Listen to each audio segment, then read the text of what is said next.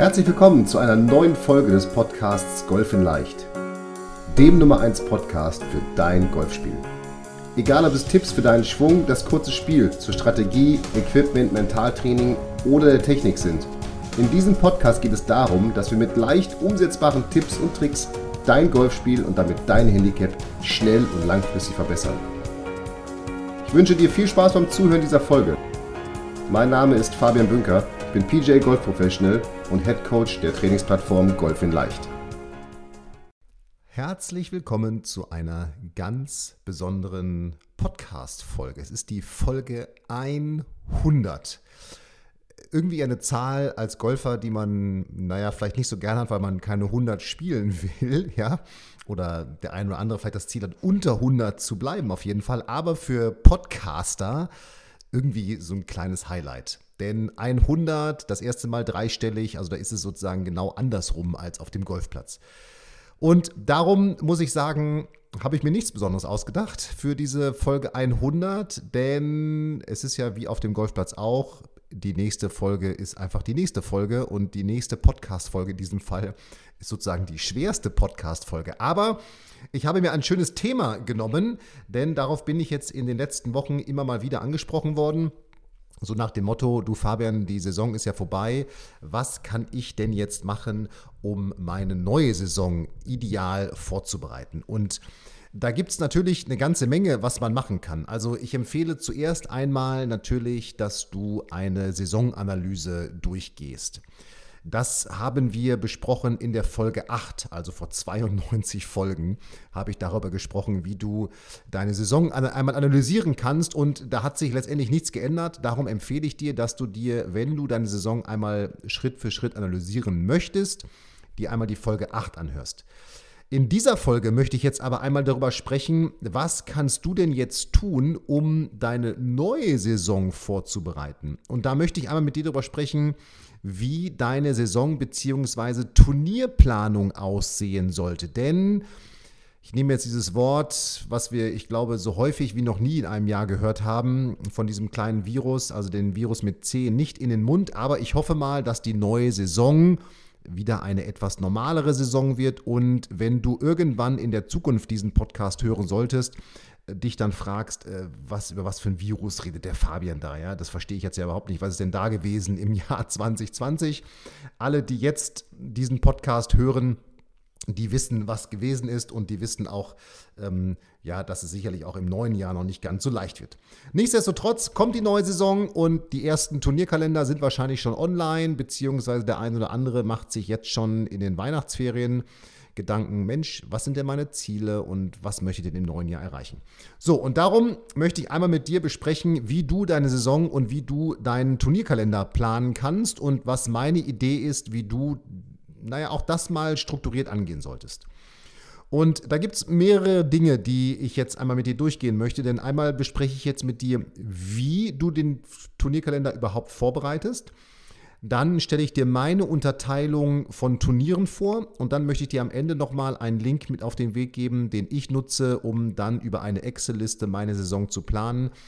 Und das ist eben ein Link, wo man sich sozusagen eigene Kalender erstellen kann, kostenlos. Also, lass uns aber starten. Wie gehst du jetzt in den ersten Schritten überhaupt vor, um deinen Turnierkalender ja, anzugehen? Also, Schritt Nummer eins.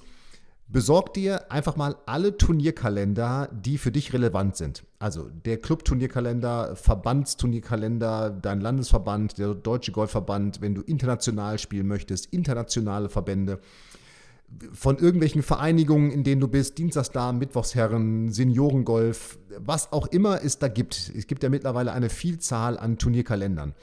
Die solltest du dir einmal alle besorgen, ob du das online machst oder noch im klassischen physischen Sinne ausgedruckt oder in Papierform, das ist natürlich ganz dir überlassen.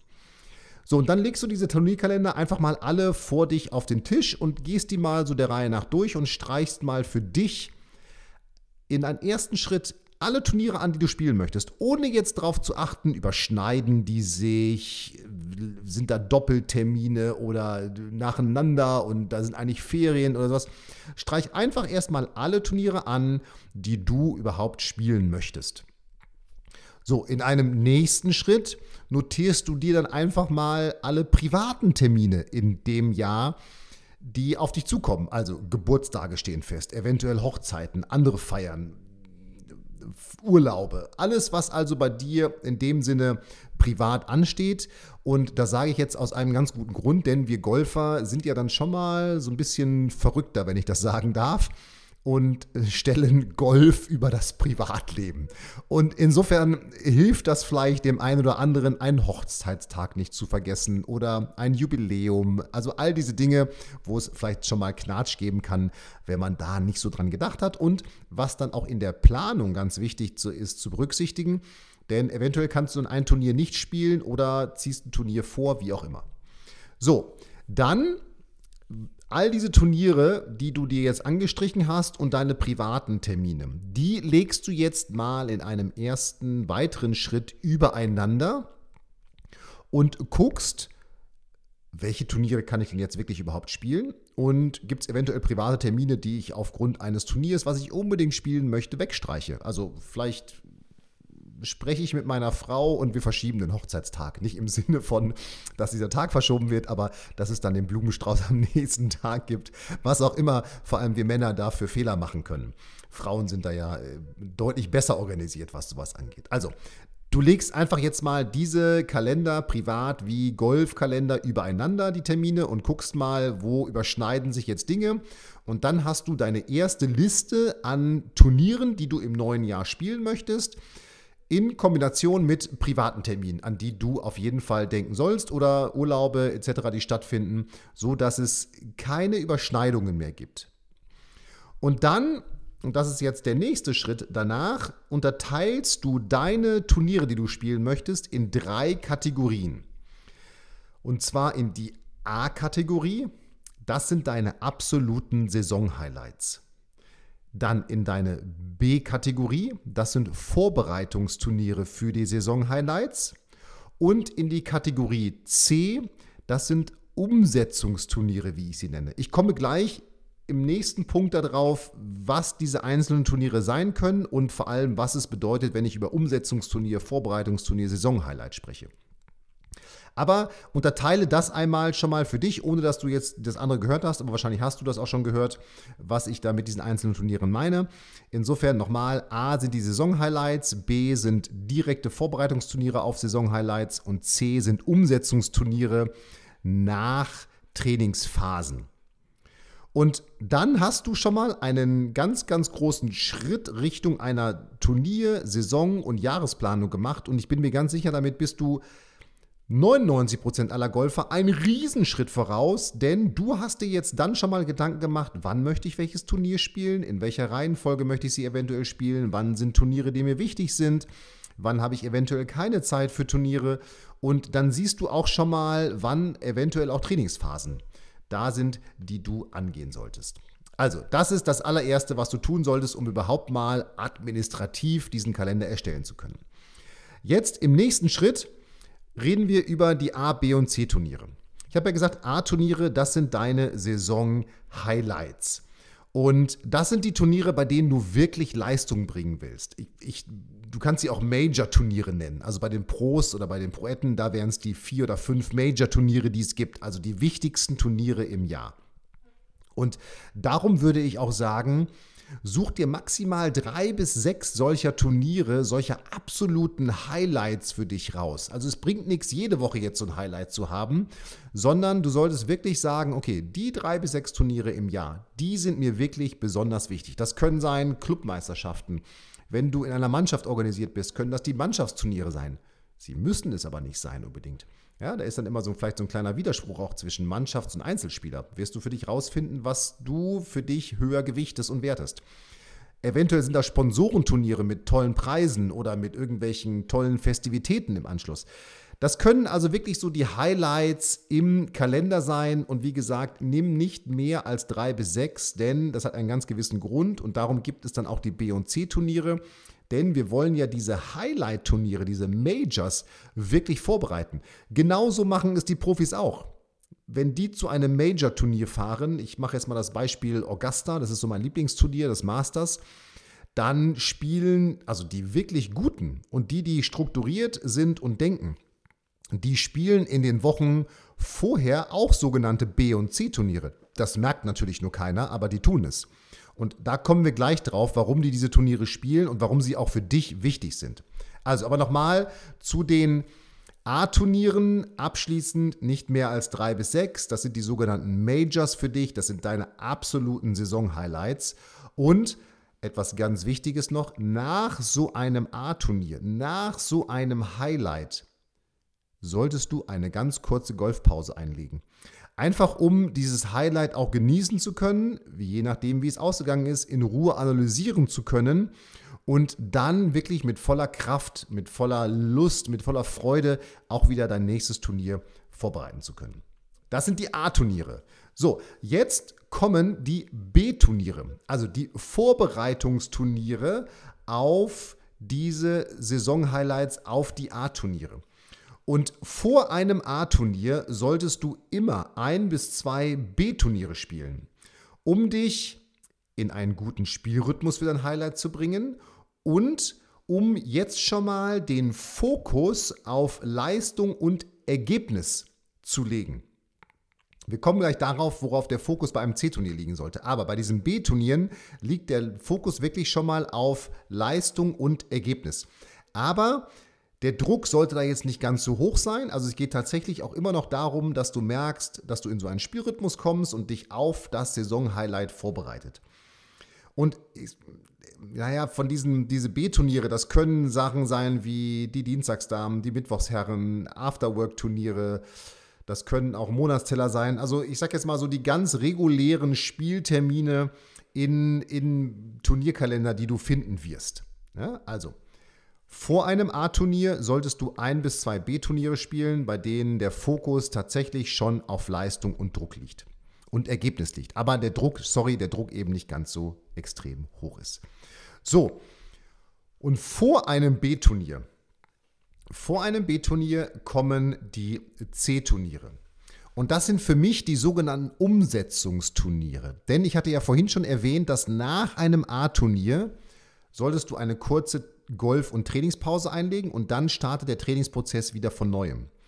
Und diese C-Turniere, die dienen jetzt dazu, dass du in deinem oder die Dinge, die du in deinem Training umgesetzt hast, denn du hast ja, wenn du so ein A-Turnier hast, so ein Saison-Highlight, dann weißt du ja schon, auf welchem Platz findet das statt, wie sind die Platzbedingungen, eventuell kennst du den Platz schon und in der Trainingsphase hinleitend zu diesem A-Turnier solltest du natürlich zusammen mit deinem Trainer daran arbeiten, dass du, naja, die Schläge, die du auf dem Platz oder auf, in dem Turnier, auf diesem A-Turnier brauchst, vorbereitest, gezielt vorbereitest in der Trainingsphase. Und das C-Turnier, die C-Turniere, die du spielst, und das sollten auch wieder so zwei bis drei Turniere sein, die dienen jetzt dazu, dass du guckst, klappen die Dinge, die ich im Training mit meinem Trainer, meiner Trainerin erarbeitet habe. Also funktioniert das, was ich, was ich mir vorgenommen habe im Training, funktioniert das auch wirklich auf dem Platz unter einem ganz gewissen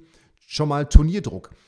Wichtig ist in diesen C-Turnieren ist das Ergebnis wirklich zweitrangig. Da geht es also wirklich darum, prozessorientiert zu denken und zu schauen, klappen die Dinge, die ich im Training mir vorgenommen habe, auch jetzt wirklich auf dem Golfplatz. Das heißt, ich mache ein Beispiel, wenn du zum Beispiel geübt hast, Pitches aus 30 bis 50 Metern.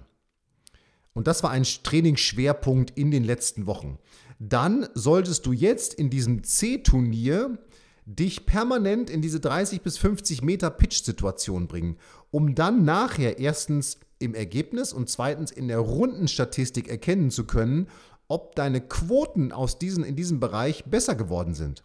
Und natürlich ist es dazu auch wichtig, dass du überhaupt eine Rundenanalyse durchführst, aber ohne eine Rundenanalyse kannst du ja auch keine Saisonanalyse machen. Ja, da spreche ich auch in, in Folge 8 drüber, die ich dir nochmal empfehle, dass du sie auch nochmal anhörst.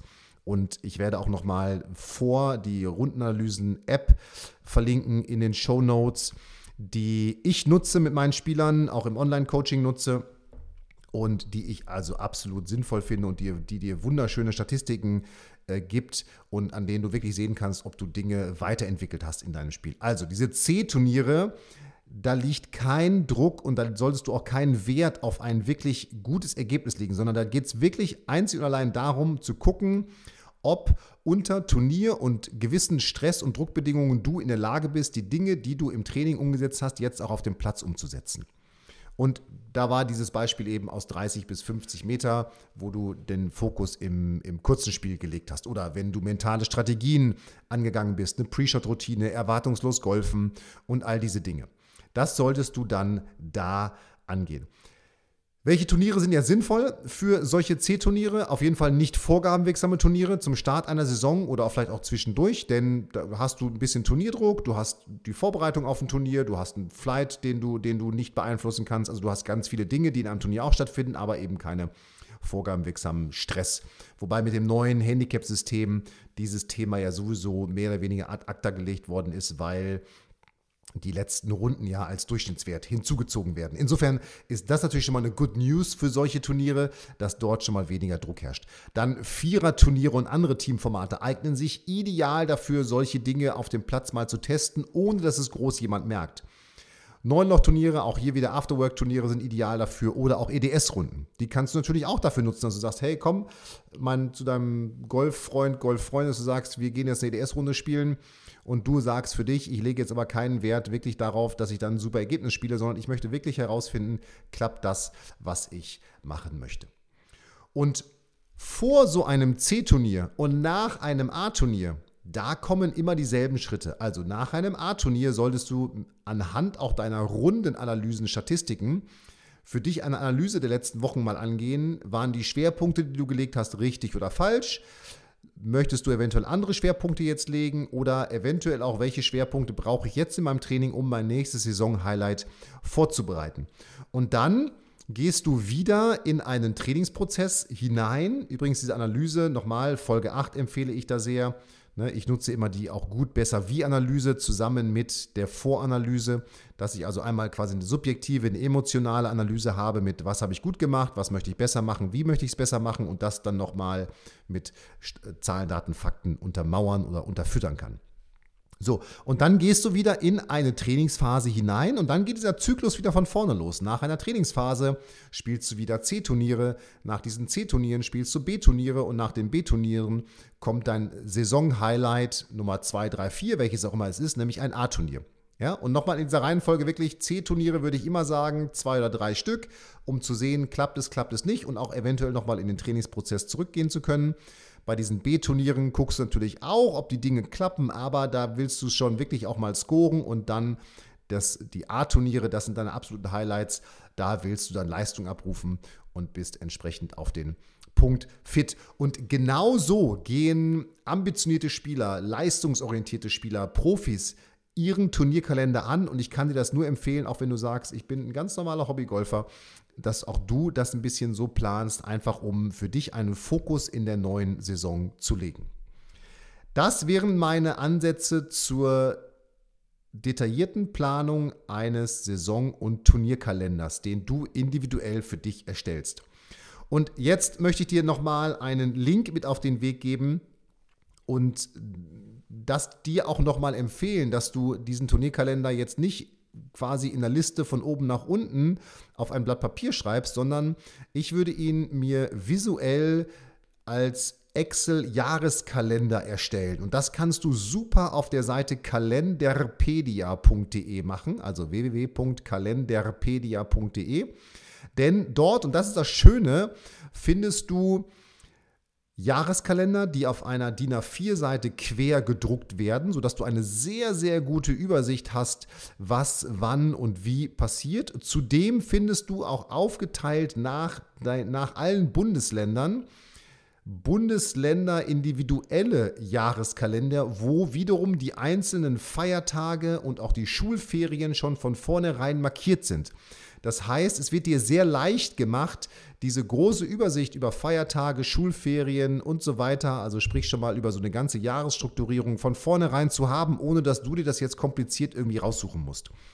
Und diese, diese Kalenderpedia Download-Formulare sind kostenlos. Ja, also ich werde das auch nochmal verlinken in den Show Notes, kalenderpedia.de. Und ich erstelle mir damit immer einen wundervollen DIN A4 Excel-Kalender, sodass ich mein gesamtes Jahr vor mir habe. Du kannst auch jahresüberschneidend dort Kalender erstellen. Also das liegt dann wiederum ganz an dir. Und wie gesagt, du kannst es dir kostenlos auf iOS sowie Windows runterladen. Und das wären meine Hinweise, meine Tipps in Folge 100 zu deiner Saisonplanung. Und wir sind ja jetzt wirklich am Anfang des Jahres 2021. Insofern gibt es ja fast keinen besseren Zeitpunkt, um genau in diese Planung hineinzugehen. Und jetzt wünsche ich dir viel Spaß. Ich habe gerade noch mal nebenbei in, den, in meinen Redaktionskalender geguckt. Wir sind gar nicht am Anfang des Jahres 2021, sondern wir sind am Ende des Jahres 2020 und ich glaube, wir alle, wir Golfer, wir machen drei Kreuze, wenn dieses Jahr durch ist. Und ich drücke uns allen die Daumen, dass es weitere 100 Folgen des Golf in Leicht Podcasts geben wird. Ich wünsche dir und deiner Familie jetzt einen guten Rutsch ins neue Jahr. Dieses Jahr wird es ja ein bisschen ruhiger, weil nicht geböllert werden kann, was ich persönlich jetzt sehr gut finde. Da können wir alle für tolle Dinge spenden, wie zum Beispiel Handicap International. Das verlinke ich auch nochmal die Charity-Aktion, die es da gibt mit mir, die noch bis zum 31.12. läuft. Und bleibt gesund. Bleib du gesund. Ich hoffe, dass wir uns im neuen Jahr wieder hören und dass im neuen Jahr es alles ganz anders wird und äh, Themen wie Lockdown und Platzsperrungen uns dann hoffentlich nicht mehr so intensiv beschäftigen. In dem Sinne, vielen Dank für dieses Jahr. Ich freue mich jetzt schon auf das neue Jahr. Bleibt gesund, macht es gut, rutscht gut ins neue Jahr rein und bis ganz, ganz bald, nämlich in genau einer Woche. Macht es gut. Hier war der Fabian. Ciao, ciao. Vielen Dank, dass du die Folge bis zum Ende angehört hast. Und wie immer freuen wir uns über ehrliche Bewertungen auf iTunes zu unserem Podcast. Und wenn du Bock und Lust auf noch mehr Trainingstipps und komplette Trainingspläne für dein Golfspiel hast, dann schau dir doch einfach mal unsere Trainingsplattform Golf in Leicht an und teste sie kostenlos für 14 Tage. Gehe dazu einfach auf www.golf-in-leicht.de und klicke auf kostenlos testen und schon kann es losgehen.